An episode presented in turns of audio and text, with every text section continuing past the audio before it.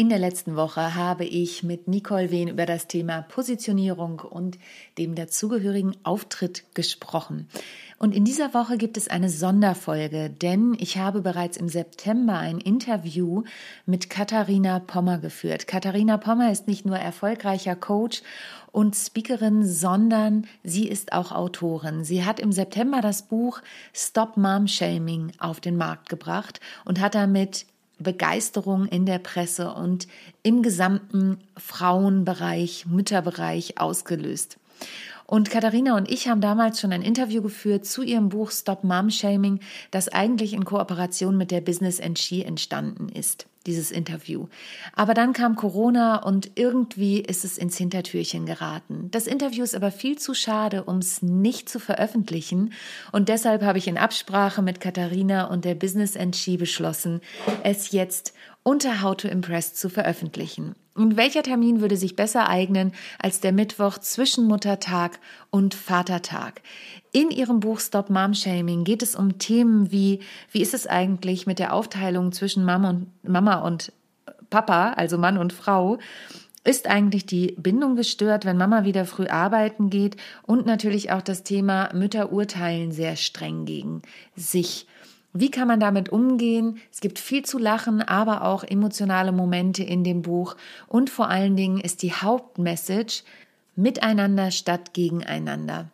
Und Katharinas nächstes Buch steht auch schon in den Startlöchern. Nimm sie auf jeden Fall auf deine Watchlist beim Buchhandel deines Vertrauens vom Umtausch ausgeschlossen. Heute sprechen wir aber über das Thema Stop Mom Shaming miteinander statt gegeneinander. Freu dich auf die heutige Sonderfolge von How to Impress.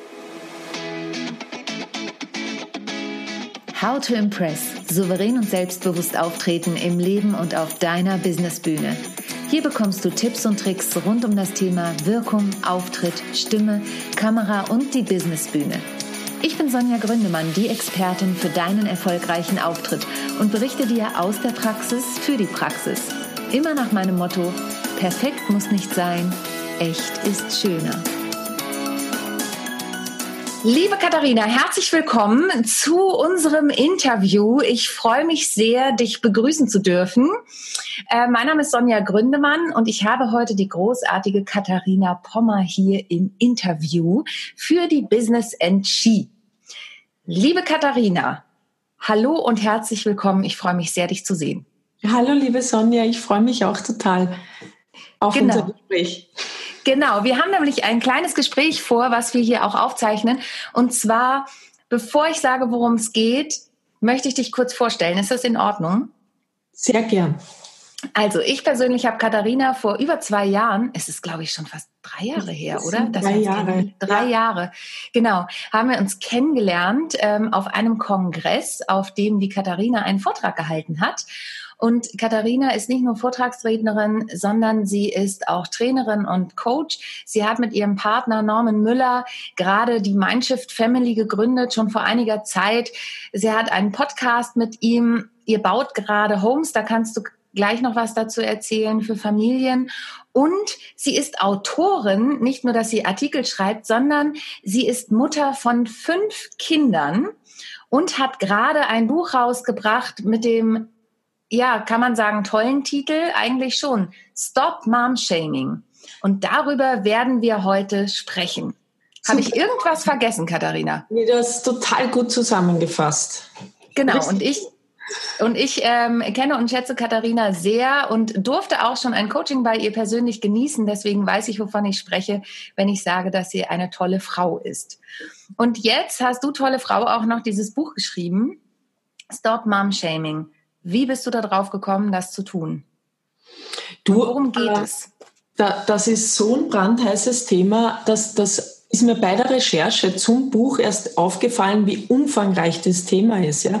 Also einerseits führen wir diesen Begriff gerade eher auf den deutschen Markt ein, weil mit Mom-Shaming haben die wenigsten noch irgendwie, können damit was verknüpfen. Wenn ich jetzt sage Müttermobbing, dann geht das schon auf eine andere Ebene. Das ist ein Begriff, den kann man verstehen. Stop Mom-Shaming, miteinander statt gegeneinander ist der Untertitel. Mhm. Ähm, einerseits, wie geht man als frisch gebackene Mama oder werdende Mama damit um, dass andere Fremde vielleicht aber auch bekannte Menschen ungefragt Ratschläge geben, ähm, ungerechtfertigt Kritik äußern, immer wissen, es kennt der Klassiker, oh ja, ich habe schon zwei, drei Kinder, ich weiß, was du an der Stelle zu tun hast. Im Prinzip sind das gut gemeinte Ratschläge oft, aber manchmal gehen sie schon sehr nah.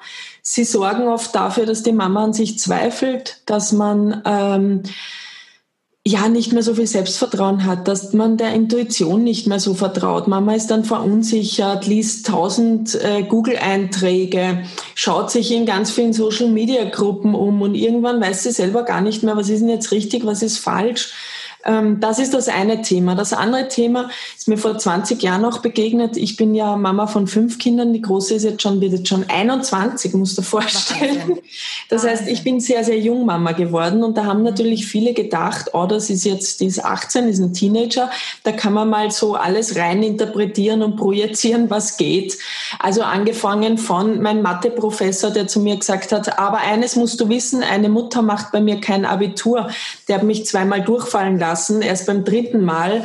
Und als ich mein, der Direktor auch aufgestanden ist, gesagt hat, Franz, jetzt reicht's, hat er damals gesagt, jetzt lass sie endlich durch. Ähm, das war ein Riesenwiderstand bis hin zu Menschen, die gemeint haben, naja, treib halt ab. Und dieses treib halt ab, das, das sagen Menschen so lapidar, aber das macht irrsinnig viel mit einer Mama. Und, und das ist Mom-Shaming. Also das, äh, in meinem Buch geht es hauptsächlich darum zu sagen, okay, es gibt diese Müttermafia, die denken, sie können einfach ungefragt Ratschläge erteilen. Die einen meinen es gut, die anderen sagen aber Dinge, die wirklich, die wirklich vehement sind. Ich habe jetzt mit meiner fünften Tochter hatten wir eine Down-Syndrom-Diagnose.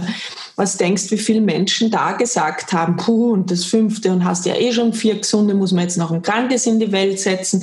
Das ist grenzüberschreitend, das ist übergriffig, das geht an die Substanz einer Mama und das, das, das muss aufhören. Ja? Mhm. Das andere ist, das Bodyshaming, ja, oh, hast Schwangerschaftsstreifen und jetzt hast noch nicht genug abgenommen und bist nicht diszipliniert genug. Das ist das zweite große Thema. Das dritte Thema ist Beruf. Ähm, es gibt eine Bertelsmann-Studie, die im Juli rausgekommen ist, dass Mütter in der Regel auf 40 Prozent ihres Einkommens verzichten. Da sprechen wir über eine Million. Ja, also auf das Leben einer Mama gerechnet, sobald sie Mutter wird. Wir haben Gender Pay Gap, ist ein Riesenthema. Wir haben tendenziell hm, Frauen, die wirklich auf Karriere verzichten, sobald sie Mutter werden oder ihre Mutterschaft opfern. Also wir haben etwa 22 Prozent in der höheren Führungsetage Frauen und davon ist nicht mal die Hälfte Mutter. Das ist aus meiner Sicht Mom-Shaming. Und das sollte 2020 im Grunde nicht mehr vorkommen. Also in der Hinsicht, dass eine Mama wirklich äh, immer auch in diesem Druck, in diesem Perfektionszwang, in diesem Ich muss funktionieren. Es wird so erwartet, ähm, die Mutter, die, die hat sich für ein Kind entschieden und muss aber auch arbeiten oder auch nicht, aber alles unter den Hut bringen. Haushalt, mhm. Kind, mhm. Ehe, Mann, also diese vielen Anforderungen, ähm, die, die sorgen dafür, und das hat ähm, die WHO auch äh, schon mitgeteilt, dass immer mehr Frauen, also aktuell jede dritte, irgendwann im Leben an Depressionen leidet und in den nächsten 20, 30 Jahren sogar an einer psychischen Störung irgendwann mal leiden könnte. Und ich habe mir das Bild angeschaut der Frau, der, das Bild der Mutter, was sind die Einflüsse und wo können wir gesellschaftlich wirklich aktiv was tun. Also in meinem Buch geht es nicht um Anklage, sondern um Miteinander statt gegeneinander. Wo können wir wirklich konkret Frauen unterstützen im Business, mit den Kindern und auch privat. Es, es hat natürlich, weil ich aus der Psychotherapie auch komme, diesen Ansatz, aber ich bin auch Unternehmerin, habe wieder also zwei Firmen, zwei GmbHs und diese, diesen Merge eben auch aus beiden Richtungen geschafft, im Buch herzustellen. Also ein genau. toller Ratgeber, nicht nur für Frauen, nicht nur das für glaube ich sondern auch äh, für Chefs, für Partner, für mhm. Schwiegermütter, äh, mhm. für Erzieher.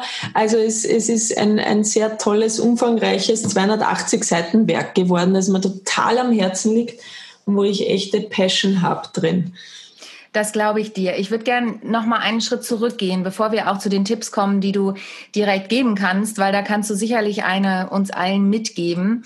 Ich selber ähm, kenne noch die Zeit, bevor ich Mutter war. Ich bin ja sehr spät Mutter geworden. Ich war 37, als ich Mutter geworden bin. Ich habe drei Neffen. Und ich habe ja ein Stück gehabt, das heißt plötzlich Mama. Und da habe ich tatsächlich den Satz gesagt, ich gebe Ihnen einen Ratschlag, nehmen Sie keine Ratschläge an. Ja. Weil genau dieses Thema, ich war selber auf der ratschlaggebenden Seite und ich meine, Ratschlag ist ja auch ganz oft, ne, sagt man ja, ist ja ein Schlag drin quasi. Ich habe nämlich drei Neffen und ich war immer der Meinung, ich weiß über alles Bescheid, weil ich drei Neffen habe. Und dann bin ich Mutter geworden und habe gemerkt, ich habe von nichts eine Ahnung. Und äh, auch für mich gelten gewisse Dinge. Oder eben auch nicht.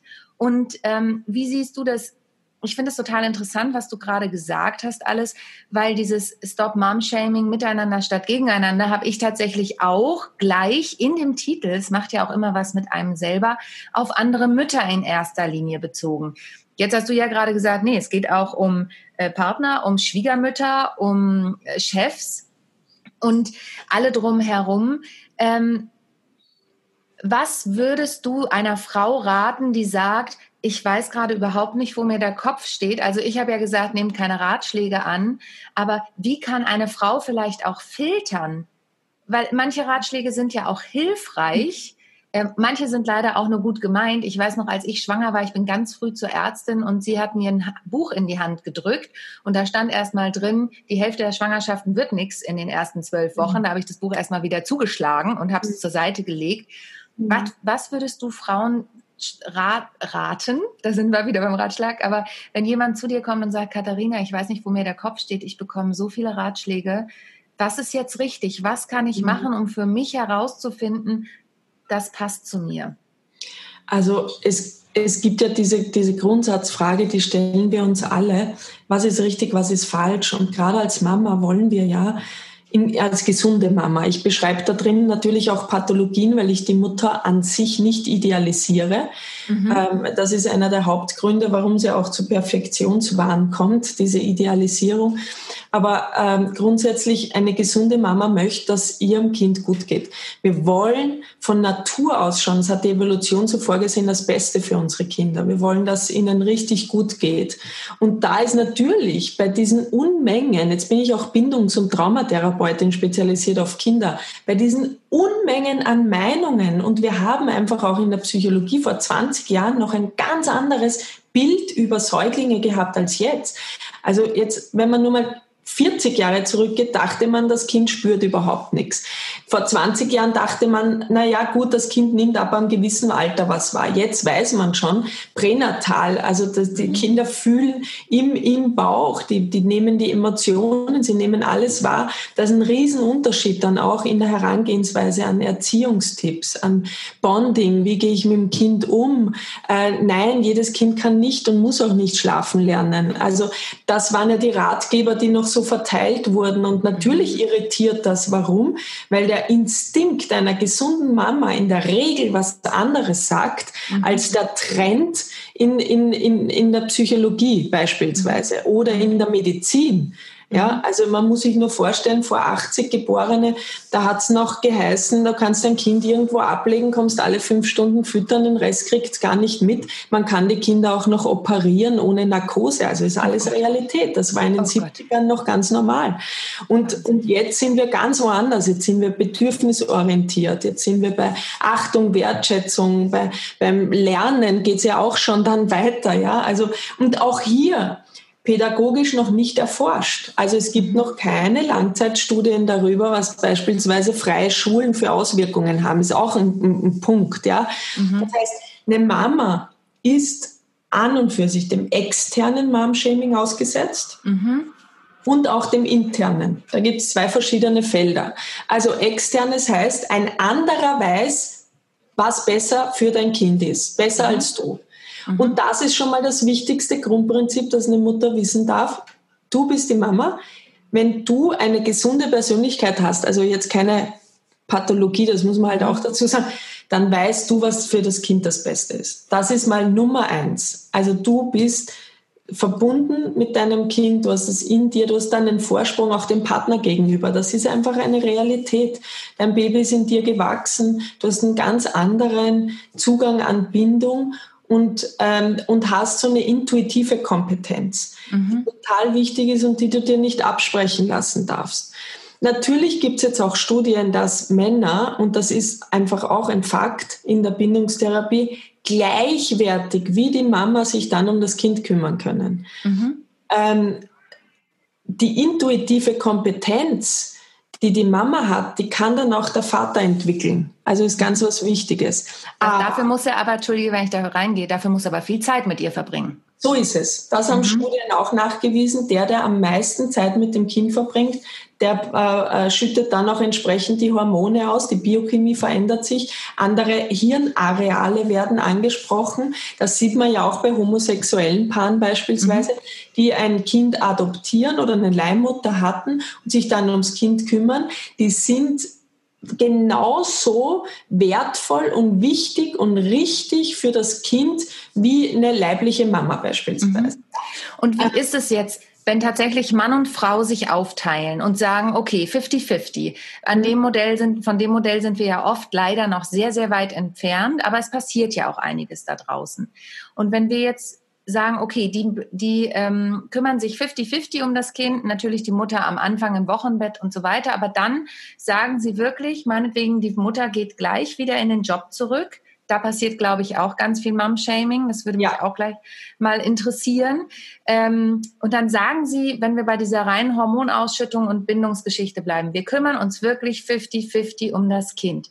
Haben dann beide gleich viel Bindung, gleich viel Hormone oder mhm. weißt Weißt du, was ich meine? Eine Frage, ganz toll. Ja, gibt es eine ganz klare Antwort. Ähm, also die Bindungstherapie sagt, dass ein Kind eine Bindungshierarchie hat. Mhm. Das heißt, ein Kind wählt nicht, du bist meine Mama, deshalb bist du mir am wichtigsten oder du bist der Papa, deshalb bist du mir am zweitwichtigsten, sondern ein Kind wählt ganz klar den an erste Stelle, der sich am feinfühligsten um, um das Kind kümmert. Das mhm. ist auch evolutionsbedingt klar. Das heißt, das Kind, ganz kleine Säuglinge mit drei, vier, fünf, sechs Wochen, wissen schon ganz genau, wer kümmert sich am besten, am feinfühligsten um mich. Wer geht am besten auf meine Grundbedürfnisse ein? Grundbedürfnisse sind Sicherheit. Also wer kümmert sich um mich, dass ich halt am wenigsten Angst haben muss? Wer zieht mich an? Wer Sicherheit stillt mich oder gibt mir die Flasche? Und zwar so, dass er wirklich merkt, jetzt habe ich Hunger, jetzt brauche ich was oder jetzt brauche ich einen Trost. Mhm. Grundbedürfnis Liebe, Verbindung, Aufmerksamkeit. Also wer ist da am feinfühligsten? Das ist nicht, und das ist jetzt wirklich wichtig, das wissen die wenigsten, zwangsläufig die Mutter. Mhm. Das kann auch die Oma sein, das kann auch der Mann sein. Und das Kind wählt wirklich intuitiv ziemlich schnell aus, du bist Bindungsperson 1, du bist Bindungsperson 2, du bist Bindungsperson 3, hierarchisch.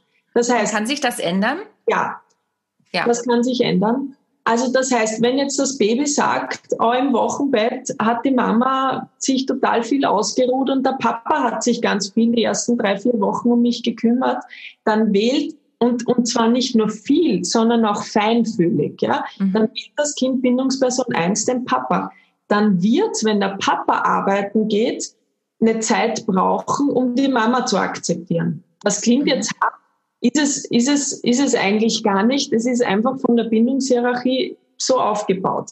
Das ist auch das große Thema dann, wenn ähm, einer wieder Vollzeit arbeiten geht und der andere zu Hause ist. Viele Frauen sagen, wow, sobald der Papa kommt, bin ich abgeschrieben, das Kind läuft zur Tür, das ist unfair. Ich muss den ganzen Tag ums Kind mhm. Mich kümmern und der Ernte ist dann der Held. Der erntet die Rosinen sozusagen. Ja, ja. Mhm. Das Kind hat aber dann für sich gewählt, der Papa, der ist da empathischer oder feinfühliger oder der geht eher auf meine Grundbedürfnisse ein. Ähm, das ist, das ist nichts, wo das Kind einen als Person ablehnt oder annimmt. Das ist wirklich gar nicht äh, kognitiv. Ja, das ist einfach eine reine Überlebensstrategie. Ma macht ja auch Sinn, ne? Ja, aber ist es dann nicht so, also ich verstehe, also bei uns ist es recht ausgewogen, Gott sei Dank, vor allen Dingen jetzt durch die Corona-Phase ähm, haben wir das sehr klar aufgeteilt. Aber ist es dann nicht auch verständlich von der Mama, dass sie sagt, oh Gott, jetzt habe ich den ganzen Tag meine ganze Energie ins Kind reingesteckt und äh, mit mir streitet sich das Kind nur, warum rennt es jetzt zum Papa? Na klar ist das, äh, ich meine, das haben ja viele Väter andererseits auch. Ja, wenn, mhm. wenn das Kind die Mama an Bindungsperson 1 hat Und, und solange die in der Nähe ist, hat der Papa verloren. Ja, der Papa will das Kind tragen und das weint und läuft immer mhm. zur Mama. Er will es trösten und, und das Kind weint immer zur Mama, weil die Anlaufperson ist immer Bindungsperson eins. Es kann auch anders laufen, Sonja, wenn beispielsweise die Tagesmutter die erste Bindungsperson mhm. ist, ja, mhm. oder die Kita-Erzieherin, weil wenn die Kinder recht früh eingewöhnt werden, dann bindet sich das Kind an die Betreuerin mhm. und dann weint es beim Abholen.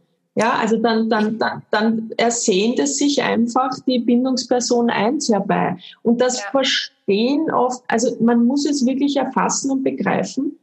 Ich weiß jetzt nicht, wo es gerade bimmelt bei uns. Bei mir nicht. Okay, bei mir jetzt gerade ein bisschen gebimmelt, Entschuldigung. Kein Problem, kein Problem. Das, das, das zu verstehen ist wirklich extrem wichtig und da habe ich mir sehr viel Mühe gegeben, auch im Buch, das verständlich aus der Sicht der Bindungstherapie, aber massentauglich sozusagen zu verarbeiten, dass man wirklich äh, versöhnlich auch wird und versteht, aha, die Perspektive des Kindes ist eine andere als meine. Also ich habe als Mutter und auch die des Vaters, das Kind hat eine andere Perspektive. Je älter es wird, umso kognitiver versteht natürlich das Kind und akzeptiert ja auch viel leichter, wenn die Mama sagt oder der Papa, du, ich gehe jetzt arbeiten oder du, ich gehe jetzt drüber kurz duschen. Also dann ist ja das eher so mit ein, zwei Jahren ähm, ein, ein, ein Frust. Ja, und da will weint das Kind und will unbedingt mit und der Papa sagt, wow, du kannst nie bei mir bleiben, na dann nimm halt dein Kind. Mhm. Und dann gibt's Paarkonflikte extrem viele, weil man ja. eben nicht weiß, dass das etwas völlig Natürliches ist. Und da entsteht viel Mom-Shaming. Auch extern. Oh, du, dein Kind hängt ständig an deinem Rockzipfel. Ja, es gibt das kenne ich aus dem Freundeskreis auch, ja. Mhm. Es gibt Phasen in der Entwicklung, da ist das gesund, da muss das so sein, weil das Kind lernt, aha, das ist mein Rudel. Beispielsweise viele gewöhnen ihre Kinder mit einem Jahr an eine externe Betreuungsperson. Und da sagt man eher in der Entwicklung, gerade mit einem Jahr ist es am herausforderndsten mit Kind, mit, mhm. für das Kind, weil sich das Kind da zum ersten Mal realisiert, hey, ich habe einen Rudel, das gehört zu mir, das ist meine Familie, da binde ich mich, da, da bin ich also ein Teil dessen. Mhm. Ähm, besser wäre es beispielsweise mit acht Monaten die Eingewöhnung oder dann mit anderthalb Jahren. Da würde man sich etwas leichter tun, beispielsweise. Ah, ja. Also meine Tochter ist mit einem Jahr eingewöhnt worden, das hat ganz gut geklappt, aber ja, da war sie schon sehr anhänglich. Und wir haben es tatsächlich auch so gemacht, dass mein Mann die Eingewöhnung mit ihr gemacht hat, damit sie da schon äh, ein bisschen getrennter von mir ist, weil ich natürlich die meiste Zeit zu Hause war im ersten Jahr. Ähm, ich finde, ein Punkt ist noch ganz wichtig dabei zu sagen, nur in Anführungsstrichen, weil man Bindungsperson eins, zwei oder drei ist, heißt das nicht, dass das Kind einen nicht liebt. Ich glaube, das ist nochmal ganz, ganz wichtig. So ist es. Bindungspersonen werden ja trotzdem geliebt. Es geht ja bloß um diese Bindung und diese Sicherheit. Ne? Alle Bindungspersonen werden geliebt, alle Bindungspersonen sind total wichtig für die Entwicklung des Kindes, auch nicht weniger oder mehr wichtig.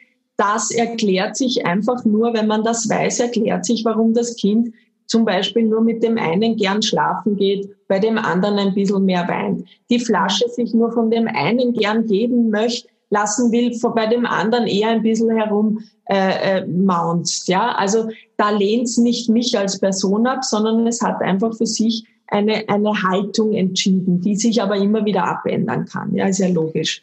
Äh, und da gibt's noch viel mehr zu sagen. Das steht aber alles in meinem Buch, weil das ist ein unglaublich umfangreiches Thema. Es lässt sich auch jetzt nicht in fünf Minuten in dem Interview ja. erklären.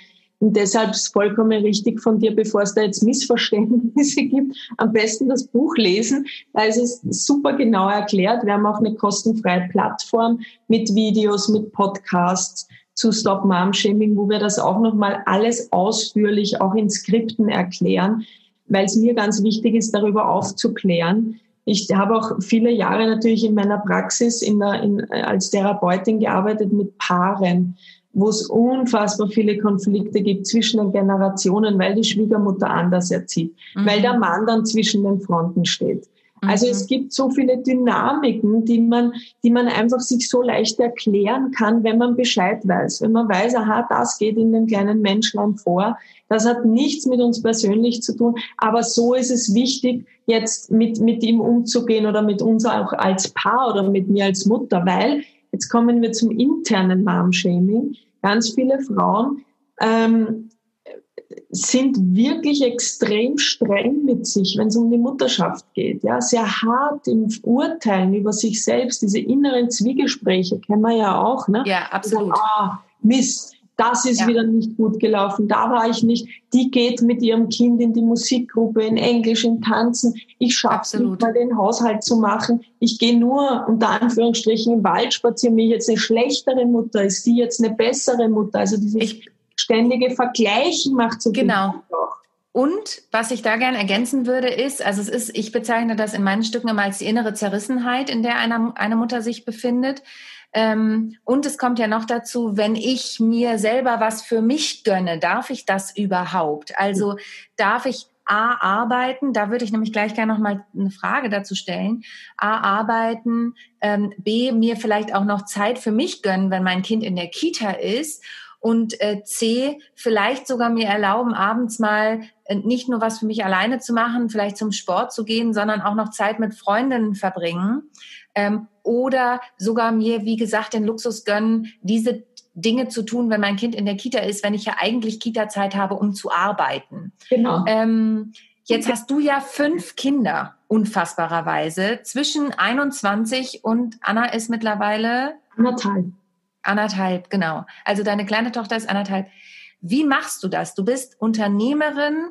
Ähm, wie ist das interne Mom-Shaming bei dir? Was kannst du da auch für Tipps mitgeben an die Frauen und vielleicht auch die Männer, ähm, dass du es schaffst, diese fünf Kinder und deine Jobs unter einen Hut zu bringen. Übrigens verlinken wir natürlich auch alle Dinge, nicht nur das Buch, auch eure Plattform äh, später dann. Wie machst du das? Also äh, meine Tochter, die große, die älteste, ja, die jetzt 21 wird, Vanessa, hat das Buch gelesen. Und sie hat zuerst zu mir gesagt, Mama, jetzt geht es ja da um Müttersein und wenn ich das gelesen habe, du weißt, ich bin knallhart und total ehrlich mit dir. Wenn ich es blöd finde, dann sage ich es dir. Und sie hat es innerhalb von zwei Tagen durchgelesen und kam mit tatsächlich mit Tränen in den Augen zurück, oh. hat mich umarmt und hat gesagt, Mama, das ist so ein tolles Buch und das müssen alle lesen. Ich habe gelacht, Tränen gelacht, weil es so lustig ist, weil ich wirklich ganz ehrliche, ehrliche äh, Dinge, die einfach passieren. Weißt du, dass, da, da hast ein Baby im Arm, hast einen Kunden am Telefon, der Postbote klingelt, das Essen geht dir über und der Hund kackt dir in den Flokate. das sind ja. so, so reale zehn Minuten des Tages einer Mama, über die redet normal niemand, ja. Mhm. Die passieren, aber die passieren wirklich. Und wie gehe ich dann damit um und wie vor allen Dingen erzähle ich, ich habe alles öffentlich gemacht. Also das ist, das ist unfassbar ehrlich. Das Buch sind ganz viele Geschichten auch von anderen Müttern. Und meine Tochter hat eben auch gesagt, es ist so, so tiefgehend. Und äh, es wird wirklich ganz genau beschrieben, welche Gefühle macht das mit mir, woher kommt das. Wir gehen auch in die Ahnengeschichte rein. Ja, Mom-Shaming auch unserer eigenen Mama gegenüber. Mhm. Ja, wo wir einfach unsere Mama auch anklagen oder sagen, hey, das hat sie, hätte sie besser machen müssen. Das machen wir oft so lang, bis wir selber Mama sind. Ja. Also ist auch meine Erfahrung, wo ich vorher immer dachte, oh, die Mama, das hätte sie machen sollen und das anders. Und dann bin ich selbst Mama geworden und dann wurde ich milder. Nicht mhm. nur mit ihr, sondern auch mit mir. Und je mehr Kinder ich bekommen habe, umso milder wurde ich, umso weniger. Äh, also am Anfang hatte ich schon noch diesen Perfektionsanspruch, ja. Gerade wenn du mit 18 Mama wirst, willst mhm. du es ja allen beweisen. Ja, mhm. also du musst dir ja vorstellen, es gab eine richtig große Schar an Menschen, die dachten, ich werde scheitern. Also mhm. dieses Scheitern war vorprogrammiert na, du wirst als Putzfreunden, hast kein Abi oder dein Kind wird irgendwo in der Gosse enden oder was der Geier was. Mhm. Da gibt's ja externe Erwartungen und dann bin ich ein sehr ehrgeiziger Mensch, der dann sagt, na warte, ich werde es euch zeigen. Und mhm. so habe ich viele Jahre gelebt. Also dieses, na warte, ich werde es euch zeigen. Und das war einerseits ganz gut, weil ich dadurch natürlich extreme Hochleistungen erbringen konnte. Das heißt, ich konnte tatsächlich äh, das Abi machen, die Uni machen, mir, mir ein Unternehmen aufbauen, eine Praxis aufbauen. Und Aber wie hast du das gemacht? Hast du die Kinder mitgenommen ich oder? Immer mitgenommen. Ja, ich du hast sie immer mitgenommen. Ich habe mit denen echt auf der Uni so verhandelt und auch in der, im Unterricht, dass ich sie mitnehme. Ich durfte sie zwölf Stunden in den Hauptfächern nicht mitnehmen, aber zwölf von 40 war ganz gut. Sie war dann schon anderthalb. Und diese zwölf Stunden war, habe ich mir aufgeteilt auf vier Vormittage. Das waren dann drei Stunden von anderthalb bis zweieinhalb und da hat einen, äh, also einmal die Mama, einmal mein Papa und einmal der Papa der Kleinen aufgepasst und so konnte ich mhm. das ganz gut machen. Die restlichen Fächer habe ich sie mitgenommen oder zu Hause. Und das war echt, das, das ging damals in meinem jugendlichen Elan, den man so mit 20 hat, ja, und mhm. mit, im Rücken, ich zeig's euch, habe ich das alles super toll funktionsfähig gemacht. Nur, was schon auf der Strecke blieb, war, und ich habe ja später auch echt mal eine Krebsdiagnose oder bin dann mal krank geworden, weil ich gemerkt habe, ich habe dann nicht mehr auf meine Bedürfnisse geachtet. Mhm. Das hat nicht existiert, dass, oh, jetzt treffe ich mich mal mit Freunden. Also ich war irrsinnig jung, aber ich habe mich nie, nie mir gegönnt, jetzt entspanne ich mich mal. Das war immer äh, Business aufbauen ähm, äh, und für meine, meine Tochter sorgen. Mit diesem Gefühl von, ich muss, ich muss euch ja beweisen, dass ich es drauf habe, ja, weil, mhm. weil wirklich so ein harter Gegenwind kam. Und ich sage einerseits war es gut, ja, weil ich mir natürlich eine, eine sehr ähm, diszipliniert und, und auch sehr, sehr fokussiert. Ähm, ich wäre da ohne dem sicher nicht da, wo ich jetzt stehe beruflich. Ja? Aber der Umweg war diese Krankheit. Und deshalb habe ich natürlich dann gelernt, es braucht die Balance. Ja? Also das und, nicht von vornherein. Aber wie mache ich das denn dann? Also das ist natürlich, also das ist natürlich der Holzhammer, die Krankheit. Und das kann einem jetzt nur, wenn ich jetzt in der Situation bin und merke, okay, ich nehme zu wenig Zeit für mich, dann hilft mir das natürlich zu sagen, okay, ich muss mehr auf mich achten, denn im schlimmsten Fall werde ich krank. So, dann bin ich auch nicht mehr für mein Kind da oder für meine Kinder da. Aber wie mache ich das jetzt, wenn ich businessmäßig weiterkommen möchte, mich trotzdem für ein Kind entschieden habe, die ganzen Mom-Shaming-Geschichten von außen habe und dann kommen auch noch die inneren Mom-Shaming-Geschichten. Mhm. Was kann ich machen, um mich zu schützen? Also das, das Wichtigste ist, du, es ist wichtig, dass wir uns anschauen, was sind jetzt unsere Antriebe. Weil wenn ich mich so mhm. verausgabe, dann habe ich ja an irgendeiner Ebene in mir das Gefühl, ich bin nicht gut genug. Das ist ja dieser, diese, diese, dieses Grundleiden, das wir alle haben. Wir wollen geliebt werden, wir wollen wichtig mhm. sein, wir wollen anerkannt sein. Das ist etwas Menschliches. Und je nachdem, wie viel Fazit wir da erlebt haben oder wie viel Widerstand wir von außen bekommen haben, umso eher fühlen wir uns wertlos oder nicht gut genug oder falsch oder nicht perfekt genug, wenn wir irgendwelchen Ansprüchen von außen nicht genügen. Ein Beispiel. Eine Frau war Vollzeit arbeiten, hat da Karriere gemacht, vielleicht um sich zu beweisen, um es anderen zu beweisen, um Spaß dran zu haben, warum auch immer. Dann wird sie Mama. Das heißt, sie baut vielleicht ein Haus, hat plötzlich einen großen Haushalt, heiratet noch, ist Mutter, hat einen Vollzeitjob. Jetzt steht sie da und sagt, wow, das kriege mhm. ich nicht hin. Das ist mhm. auch, also das ist auch zu viel. Jetzt mhm. treffen wir eine Entscheidung. Die einen sagen, oh, ich stelle mir eine Putzfrau an. Sehr kluge, sehr weise Entscheidung. Ich sage immer, alles, was unter 35 Euro Stundenlohn ist, bitte gib's ab an jemand anderen. Vor allen Dingen, wenn du selbstständig bist. Ja. Ja, und ich kenne aber ganz viele Frauen, die bei mir in der Praxis sitzen und sagen, das kann ich nicht. Ich will nicht, dass das jemand anders macht. Und jetzt kommt's, dann bin ich ja nicht gut genug als Hausfrau.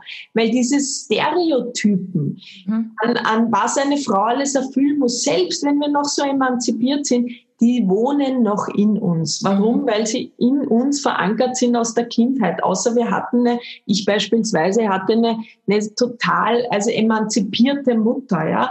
Also die, die, die wirklich sich da einen Befreiungsschlag gemacht hat. Aber auch sie habe ich beobachtet, sie musste kämpfen dafür. Für ihr Studium, für ihre Praxis. Sie durfte das nicht von Haus aus. Sie musste die Hauswirtschaftsschule machen. Konnte mhm. erst mit 40, mit vier Kindern und sechs Jobs ihr, ihr Psychotherapiestudium machen. Das heißt, ich habe eher gelernt, das war die Prägung, ja, Frau kann machen, was sie will, aber es ist hart. Mhm. Und was ich lernen musste, mir erarbeiten musste, jetzt mit den fünf Kindern, mit zwei Unternehmen Praxis, dass es auch leicht gehen darf. Mhm. Und ich merke, das ist etwas, was uns noch keine Generation vorher mhm. vorgemacht hat.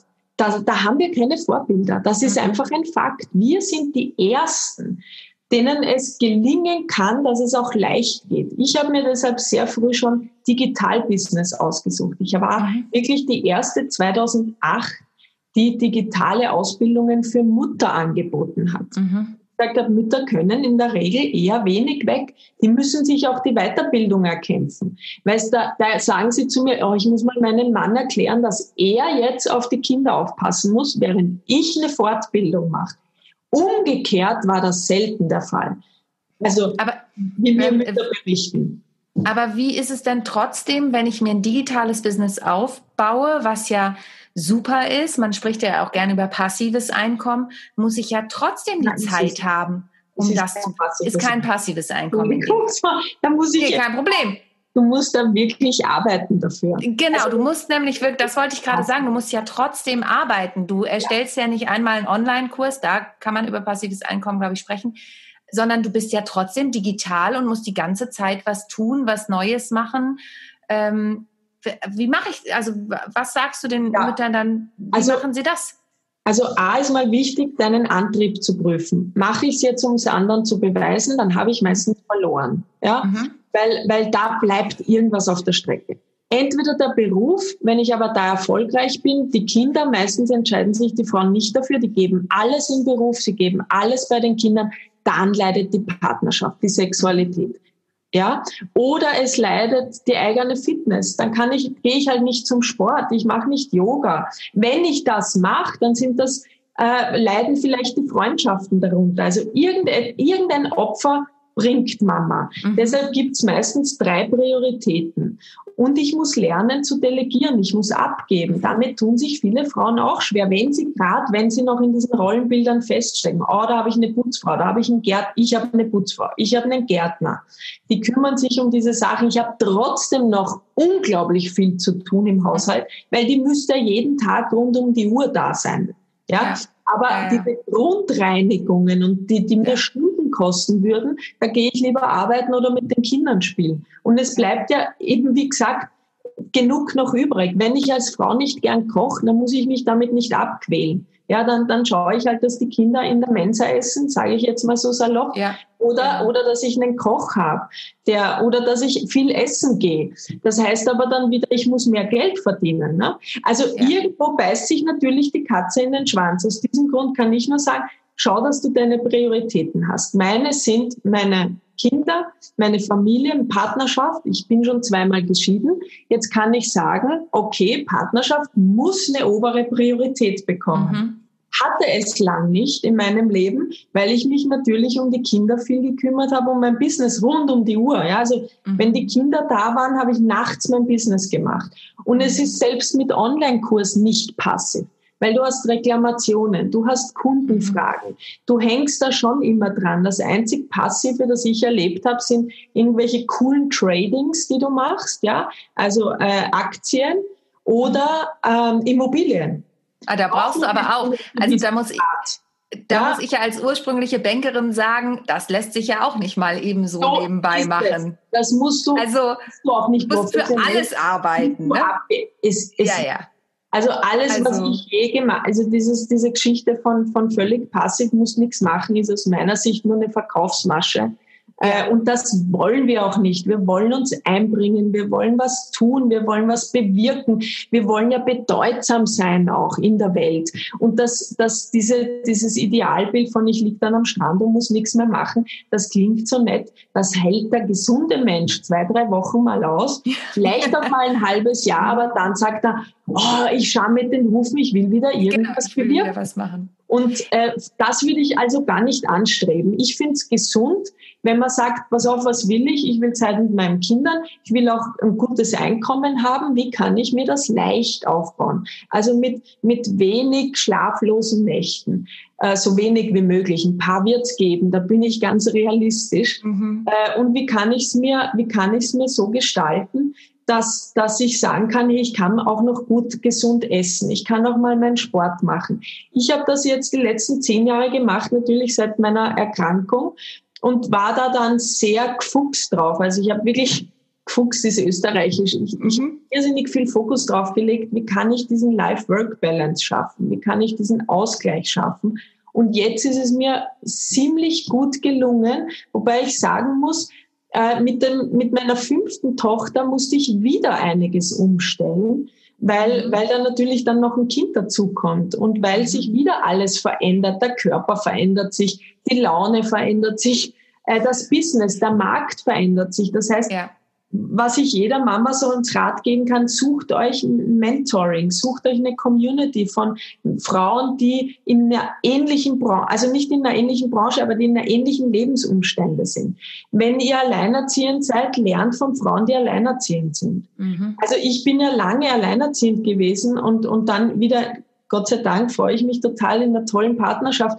Das ist schon ein Unterschied, ja. Also da mhm. musst du das muss man einfach wissen. Da, da holst du dir andere Tipps. Da würde ich zum Beispiel jeder Mama sagen, schau, dass du ein tolles Netzwerk hast von Frauen, dass ihr euch intern absprecht, wer wann die Kinder hat. Das habe ich lang gemacht. Einen mhm. Vormittag hatte die Mama die Kinder und dann mhm. konnte die andere arbeiten. Das haben ähm, wir Gott sei Dank auch, ja. Das ja, also auch nachmittags, ne, nach der Kita, genau. wenn ich mal unterwegs bin und mein Mann kann gerade nicht haben wir uns auch in der Kita so ein Netzwerk aufgebaut, dass wir gegenseitig das mitnehmen können, mal die Kinder. Und das ist diese Solidarität, das ist auch miteinander statt gegeneinander. Da appelliere ich wirklich, dass Mütter sich nicht mit Argwohn, ah, was macht die und was macht der. Also ich habe da Sachen ja. erlebt, die habe ich in meinem Buch beschrieben, da schlägst du die Hände über den Kopf, weil du dir denkst, kann doch nicht sein. Aber ja. diese Frauensolidarität ist so wichtig. Und ich dann Mhm. Entschuldige, ich habe tatsächlich eine Freundin im, in meinem Umfeld, die ist nicht aus meinem Meta, ne, Mütternetzwerk, das ist eine ganz lange Freundin, die sagt, ich habe nichts mit den anderen Müttern zu tun. Das nervt mich alles total, das kotzt mich an, dieses Gegeneinander. Ja. Ähm, da wolltest du ja in die Richtung auch gerade, ich würde da gerne noch eine Frage mitgeben. Wie siehst du das? Jetzt hast du ja fünf Kinder, ich habe nur ein Kind. Und ich beobachte immer wieder, ich kann mich auch nicht ganz davon freisprechen, ähm, dass es ja dann heißt, es ist ja nur ein Kind. Also gerade jetzt auch in dieser Corona-Phase, ja, es gab auch welche, die haben gesagt, ja, wir haben ja zwei Kinder, die können ganz gut zusammen spielen. Das war jetzt schon eine Erleichterung, aber die dann auch sagen, pff, naja, du hast ja nur ein Kind, um das du dich kümmern musstest und du musstest nicht mal Homeschooling machen. So, Ne? Also da finde ich ist auch schon wieder so ein Mom-Shaming, wo, wo man dann anfängt, oh Gott, ja, ich habe ja nur ein Kind, habe ich überhaupt was geschafft? Also ich bin da Gott sei Dank ganz gut aufgestellt, aber, aber was rätst du denn den Einzelkindermüttern oder den, ja. ne? Also das ist so, das ja. ist so, da stelle ich auch ganz oft dieses Thema Mom-Shaming. Äh, ja, ganz großes Thema. Also toll ist auch diese Antwort noch auf die letzte Frage, Selbstbewusstsein aufbauen. Also je mehr du in dich selbst mhm. investierst, mhm und, und dein Selbstbewusstsein aufbaust, je klarer du weißt, was du willst, was du nicht willst, deine Prioritäten festlegst, umso besser gelingt es dir auch und auch dein Umfeld muss. Also die, die eine Mama, von der du sprichst, kann ich so gut nachvollziehen. Also ich, es gab bei mir auch eine Zeit, da bin ich nicht mehr auf öffentliche Spielplätze gegangen, mhm. weil die Kinder haben vielleicht um eine Schaufel diskutiert, aber sich relativ schnell geeinigt, aber die Mütter haben dann noch. Die Mütter, ja, ja, allerdings.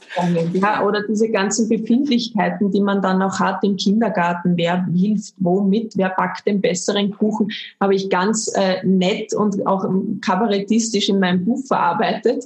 Mit Humor muss man das nehmen. Das ja. ist ein Wort. Ja, also da bist du ja auch fantastisch drin. Ich ja, habe ich habe Tränen gelacht. Da war ich glaube ja, ich eine Woche mit Anna schwanger. Ja, da warst du ganz frisch schwanger. Das stimmt. Punkt mhm. so richtig so wahr und das braucht's. Wir brauchen Humor. Das ist so die, das Allheilmittel, finde ich. Mhm. Also wenn wir das alles immer zu ernst nehmen und zu hart, da werden wir krank. Ja, da wird man depressiv und, und, und Humor ist richtig gut. Aber es geht halt nicht immer mit Humor, mhm. weil es uns auch verletzt, weil das ist unsere Achillesferse. Gerade du sagst jetzt als Mama von einem Kind, das ist Momshaming, wenn man sagt nur ein Kind, weil wenn du ein Kind hast, dann, und das, ich meine, ich weiß es ja, wenn ich jetzt tagsüber mit der Kleinen allein zu Hause bin, weil die anderen in der Schule sind. Das ist viel anstrengender, muss ich sagen, als wenn mhm. alle da sind. Warum? Weil sie ja nur mich als einzelne ein, eigene Ressource hat. Du bist die Performerin, ja, also mhm. du bist die einzige, die Ansprechpartnerin. Jetzt in den Ferien, ich liebe es, da geht meine Kleine auch mal zur großen Schwester oder die, mhm. die äh, andere Schwester sitzt mit ihr mal im Zimmer und malt was. Oder der kleine Bruder sitzt mit ihr in der Sandkiste. Das ist echt toll. Was da natürlich dann dazu kommt, ich habe erlebt da auch Mom-Shaming, wenn sie sagen, oh, du hast ja schon fünf Kinder, weißt ja schon alles, bist routiniert. Ja. Die können ich. ja immer untereinander spielen. Das mhm. ist genauso ein Unsinn. Oder deine großen Kinder sind schon groß, die brauchen dich nicht mehr. Das stimmt einfach auch nicht. Mhm. Kinder haben immer Bedürfnisse und brauchen natürlich immer Zusprache. Und mit 20 hast du ganz andere Themen, die den Intellekt der Mama ganz anders fordern als mit anderthalb. Ja, ja. Also ja da gibt's für mich überhaupt keine Wertigkeit, in du hast mehr oder weniger geleistet. Es ist einfach anders verteilt, ja. Und eine, Einzelkindmama muss genauso engagiert und ist am Abend genauso ausgebrannt und liegt müde im Bett und sagt, wow, ich bin fertig. Wie eine Mama von fünf Kindern, ja. Es braucht. Würdest, mhm. Ja, würdest du denn sagen, genau, es braucht zum einen das Selbstbewusstsein der Mütter, dass sie wirklich genau wissen, was sie wollen und was sie auch nicht wollen und vor allen Dingen auch, was sie können und was sie nicht können, weil ich glaube, das ist auch wichtig, sich das einzugestehen und zu sagen, hier ist meine Grenze, mehr geht nicht. Ich kann und möchte nur das und das, weil, wie du es vorhin gesagt hast, die Prioritäten da sind. Und der andere Punkt, Akzeptanz, also Menschen auch so zu akzeptieren, wie sie sind, es braucht total viel Akzeptanz und, und Anerkennung, Wertschätzung. Äh, und, und wie du richtig sagst, also ich muss auch wissen, was kann ich und was kann ich nicht. Und da, ihr, du wirst merken, du kommst an so viele Frauenbilder ran. Du, ich dachte, ich wäre wirklich schon emanzipiert, ja, mich, mich, mhm. aber ich kam dann drauf, ich habe so unfassbar viele Prägungen. Ich wurde in der Großfamilie als ein, also ich war nur ein Mädchen, drei Brüder, Großfamilie, Bauernhof, kleines Dorf. Ich wurde von auf der Straße bespuckt, ja, von der Straße runtergespuckt, weil ich mir angedreistet habe zu sagen, ich möchte auch als Ratscherkind gehen. Das durften nur die Jungs, ja, oder ich möchte mhm. auch ministrieren da neben dem Pfarrer und nicht in der zweiten Reihe stehen. Das mussten die Mädchen. So arg war das früher noch. Mhm. Und dann habe ich gemerkt, oh, ich habe Prägungen noch von, ich muss mich mehr anstrengen. Und das ist auch in der Realität oft so, dass Frauen sich deutlich mehr anstrengen müssen, um mhm. irgendwo an der Führung ganz oben zu sein als Männer, weil es eben für viele Frauen nur limitierte Plätze gibt in, in vielen Branchen. Das ist nach wie vor traurige Realität. Ich dachte auch, ich muss viel mehr beweisen, dass ich es eh drauf habe, weil ich ja meistens unterschätzt wurde. Ja, mhm. also äh, als Frau hab, war mein Erleben, mu musste ich mir mehr Mühe geben, um zu zeigen, wie ich hab's drauf. Ich bin intelligent, ich kann das. Ich, ich, kann, ich kann genauso auf diesem Tisch sitzen, wo die mhm. vielen Männer sitzen. Jetzt war ich auch mal in der, in der Politik oder so früher tätig oder habe mich sehr viel engagiert in verschiedenen Bereichen. Und da bin ich schon früher konfrontiert worden im kleinen österreichischen Nest mit, mit Gegenwind, oh, bist ja nur eine Frau, na, was will denn die schon wieder? Mhm. Und eben diese ganzen inneren ja, Themen, die sich anschauen und sagen, aha, und milde, sich anschauen, aha, Schatzi, schau her, da hast du offensichtlich noch diese Denkweise in dir und deswegen glaubst du, musst du jetzt extra viel machen, um zu zeigen, na, ich schaff's, ich schaff das eh alles. Ja? Mhm. Kann mhm. das alles. Und sich wirklich ehrlich zeigen und das, der, der erste Untertitel des Buches war eigentlich Bricht dein Schweigen. Mhm. Äh, und, und dann haben wir es umbenannt, aber ähm, bricht dein Schweigen ist schon auch noch so ganz was elementare Aussage im Buch, nämlich sag, wie es dir geht.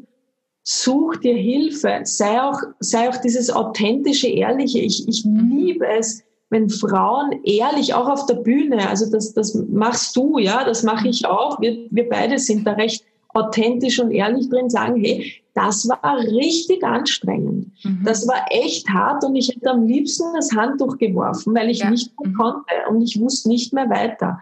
Und ich mhm. bin so dankbar jeder Frau, die das öffentlich erzählt, weil irgendeine Frau wird das hören zu genau dem richtigen Zeitpunkt, wo sie einfach fühlt, okay, ich bin nicht allein. Ja. Und das ist so wichtig, dieses Ich bin nicht allein, es geht anderen auch so und fragen, wie hast du das gemacht? Und das Wichtigste ist, such dir ein tolles Umfeld, das dich feiert, das dich bestärkt, das dir aber auch äh, nicht nur nicht nur dich kritisiert, sondern dir auch Hilfe anbietet, ja, und ja. sagt, hey, da könntest hinschauen, pass auf, lass uns das machen, oder ich kenne da jemanden. Ja. Ähm, und, und sprich, sprich auch offen an, wenn du Hilfe brauchst. Und steh zu deinen Unzulänglichkeiten. Wir sind immer Special Effects dazu. Und, mhm. und da ist das Buch toll, das wird dir so einen Booster geben, das wird dich so bestärken, darin deins zu machen, anderen Hilfe zu bieten, auch mal stolz drauf zu sein, wenn du sagen kannst, hey, ich habe keinen Bock auf Kochen. Ich, ich kann es einfach nicht. Ich, ich gehe essen. Ich auch nicht. Also da bin ich auch dabei. Mein Mann hat Gott sei Dank während Corona die meiste Zeit gekocht, weil ich, äh, das ist einfach nicht meins. Also das ist was. Das ist so toll, wenn man das einfach also, sagt. Ja? ja. Ich habe mich auch durchgequält, 20 Jahre lang jeden Tag gekocht und gemacht. Nee. Jetzt habe ich gemerkt, auch dann Corona, ich will das gar nicht. Ich habe keine Lust mehr drauf. Das ging einem und das, dann mache ich es auch nicht. Wenn ich merke, ich habe, es ist jeder, jede Energie entzieht sich mir. Na, und dann haben wir einen, einen Koch geholt, ja. Oder meine Kinder lieben es, Gott sei Dank, die Großen, zu kochen. Meine 20-Jährige liebt es zu kochen. Mhm. Also es soll, man sollte wissen, was sind deine Potenziale? Was sind deine Leidenschaften? Was sind deine Fähigkeiten? Und wie kannst du sie bestmöglichst einbringen? Und bitte nicht auf diese Stereotypen schauen, weil die sind selten d'accord. Ja? Und da ist keine Mama mehr oder weniger wert, weil die eine jetzt einen Job hat und arbeiten geht. Und ich meine, ich hatte eine Führungskraft äh, beschrieben, auch im Buch, musst du vorstellen, die ist wirklich ganz weit oben in einem Autokonzern, hat zwei Kinder, ihr Mann ist zu Hause. Die leben dieses Modell. Mhm. Und die mhm. wurde, sie hatte eine Krebserkrankung, jetzt Brustkrebs.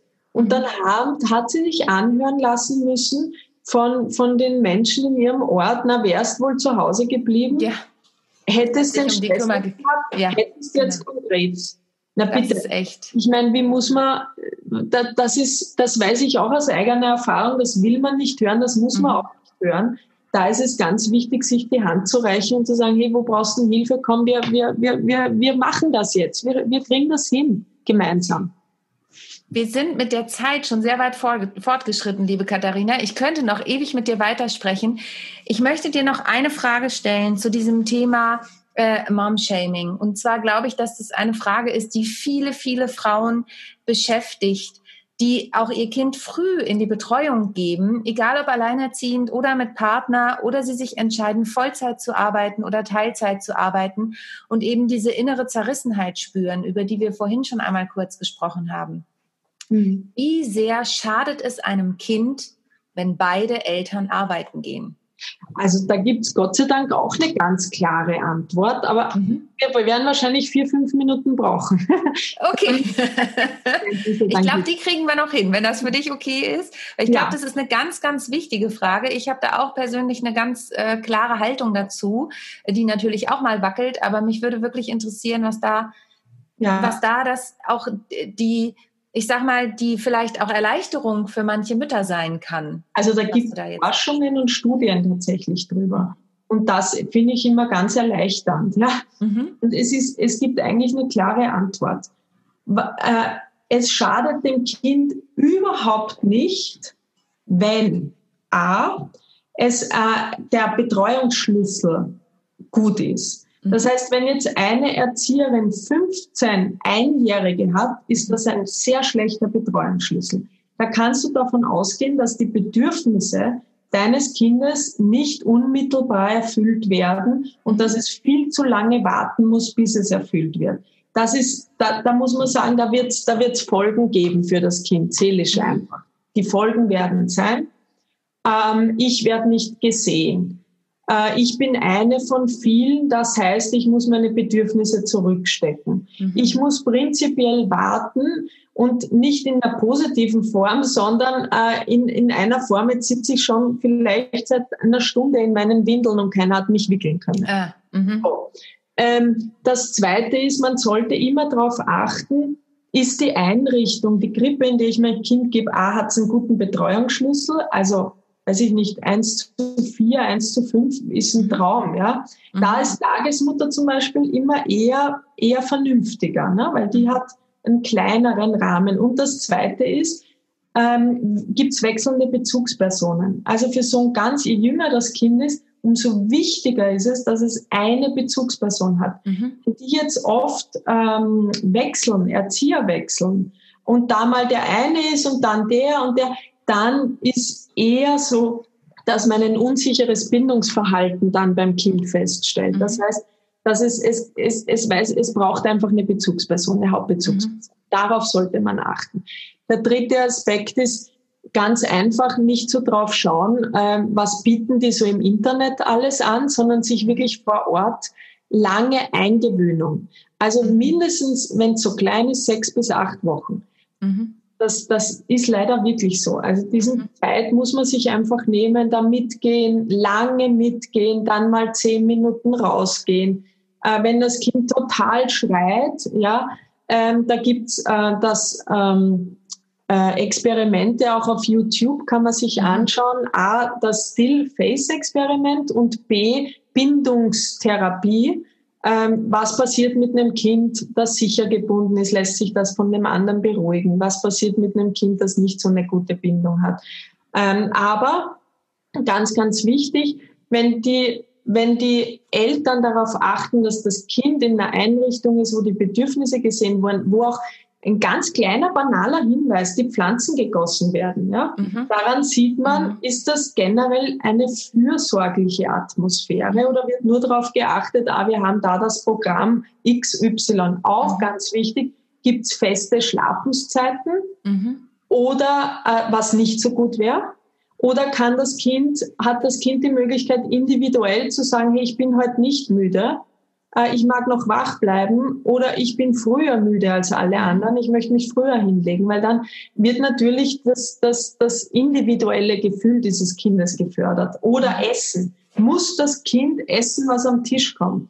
Wenn das Kind sagt, ich will diese rote Soße nicht, ähm, dann und, und Kinder sprechen in dem Alter nicht, aber sie zeigen ganz deutlich durch ihre Körpersprache, ob sie was wollen oder nicht, wird es darin gehört und wahrgenommen oder nicht. Wenn ja, dann hat das Kind definitiv keinen Schaden. Und das Zweite ist, wenn Eltern überfordert sind, überlastet sind, komplett, und das Kind zu Hause nicht diese Fürsorge mhm. äh, bekommt, weil, weil Eltern vielleicht aus irgendwelchen Vorstellungen, ich muss ja beim Kind sein, aber eigentlich werde ich lieber arbeiten, das Kind noch bei sich haben, ist es in einer Fremdbetreuung definitiv sehr gut aufgehoben. Mhm. Weißt du, weil die Fremdbetreuung ja, das ist ihr Job, das Kind willkommen zu heißen, das Ja zu sagen zum Kind und, mhm. und, und da zu sein. Und dann, wenn die Mama oder der Papa erfüllter sind, wenn sie dann vom Job heimkommen, sich aufs Kind freuen und vielleicht nur zwei Stunden haben, aber die zwei Stunden erlebt das Kind, ich bin willkommen, ihr habt Spaß mit mir, ihr habt Freude mit mir, es geht uns gut miteinander, ist das grandios. Mhm. Also, das denke ich auch immer. Wenn die Eltern glücklich sind, ist das Kind halt auch glücklich. Ne? Ich bin ja auch so jemand, ich liebe meine Jobs und ohne meine Jobs bin ich nicht ich. Also ähm, du hast jetzt ein größeres Kind schon, ne? Das sagen. Ja, mittlerweile. Ja, ja, genau.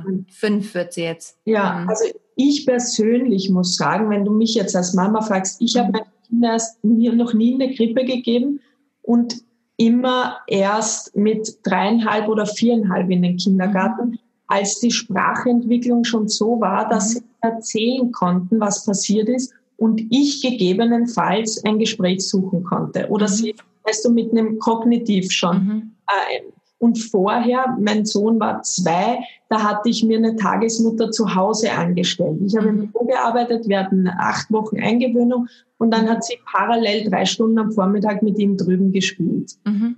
Ähm, das muss aber jeder natürlich für sich selber entscheiden. Wenn sie noch klein sind, wäre es echt wichtig, gutes Vertrauensverhältnis zur Betreuerin zu haben. Mhm. Also da muss man wirklich selber auch zur Tagesmutter gehen und sich freuen, da muss man sich wohlfühlen. Sobald man mulmiges Gefühl hat oder alles in einem sagt, ah, bitte das Kind auch nicht, nicht mhm. verlassen. Weil das ist diese intuitive Kompetenz. Das ist ganz ja. gesund von der Evolution vorgesehen, dass man das Kind nicht in irgendeiner Höhle sitzen lässt, ja, sondern sagt, die Höhle, die ist schon angenehm. Die, ja. ja, jetzt das kann ich nur unterschreiben. Also wir haben das Glück, dass wir eine sehr gute Kita haben und wirklich von Anfang an ein gutes Gefühl hatten und die Betreuer toll waren und wir auch immer ein gutes Verhältnis. Ich verstehe zum Beispiel auch Eltern nicht, die, die nicht versuchen, mit der Kita eine Art Verhältnis aufzubauen oder immer nur schimpfen auf ihre Kita, ähm, anstatt sich damit auseinanderzusetzen und ähm, und auch gegebenenfalls aktiv zu werden, weil unsere Kinder verbringen da einfach so viel Zeit. Also das ist so wichtig, dass du das jetzt sagst, wenn ich das noch kurz eine Minute mhm. sagen darf. Das ist wie bei Partnern, die sich trennen. Beide Elternteile und der eine schimpft über den anderen. Das Kind kriegt das mit, weil für das Kind ist die Kita das Zuhause. Mhm. Das ist das zweite Zuhause und vielleicht für viele sogar die erste Bezugsperson. Mhm. Und wenn Mama oder Papa da über die erste Bezugsperson schimpfen, dann stört man die Beziehung zwischen sich und dem Kind. Das ist wie bei getrennten Paaren, mhm. stört man nicht das Verhältnis Kita-Kind, mhm. sondern das eigene zum Kind. Ja? Mhm. Und da ist es immer total wichtig, dass man das Gespräch sucht und dass man sagt, was stört mich? Mhm. Habe ich vielleicht ein Problem damit, dass das Kind tatsächlich die erste Bindungsperson die Kita-Erzieherin hat und nicht mehr mich? Aber wenn ich verstehe und die, das Buch beispielsweise liest, ja, dann wirst du verstehen, warum das so ist und dass dein Kind dich total toll findet und liebt, aber aus, ähm, aus, aus Stammhirngründen sich einfach eine suchen muss und sagen muss, du kümmerst dich hauptsächlich. Das ja. ist Überlebenstrieb des Kindes. Das Absolut. ist nicht, lehn dich als Mama oder Papa ab. Liebe Katharina, also mein, meine Geschenkeliste steht schon fest für Weihnachten. Wir haben zwar erst August, aber wir wissen ja auch, es kommt schneller, als man denken kann ähm, und als man gucken kann. Von daher, wir könnten noch stundenlang weiterreden. Ich finde es ein so spannendes Thema, auch für Menschen, die in Unternehmen arbeiten, wie du gesagt hast, für Chefs, die sich auch mal in die andere Richtung reinversetzen, um zu gucken, was leistet denn eine Mutter da? Auch da könnten wir jetzt noch stundenlang ja. sprechen, was ich da auch schon für Geschichten gehört habe, jetzt auch nach Corona. Also Corona geht ja nicht vorbei, aber ja. jetzt nach der heißen Phase, was da Mütter wieder erleben, was ihre Chefs, die vorher gesagt ja. haben, du kannst flexibel sein, aber jetzt komm doch bitte zurück, wenn dein Kind krank ist, darfst du zu Hause bleiben, aber arbeite dann bitte weiter und so. Das finde ich unfassbar. Ja. Ja. Da könnten wir noch Ewigkeiten drüber sprechen. Steht alles im Buch. Steht Einfach alles im Buch, lesen. umso besser. Wir verlinken alles. Stop Mom Shaming, miteinander statt gegeneinander von Katharina Pommer. Und guckt euch auch die Mindshift Family an, guckt euch die Podcasts an, die sie gemeinsam mit Norman Müller hat und hört da auf jeden Fall rein. Es lohnt sich. Ich danke dir von Herzen, liebe Katharina, für dieses Interview und ähm, ja, freue mich auf unser nächstes Aufeinandertreffen. Ich mich auch, war total schön mit dir. Tschüss, Baba. Tschüss, bye.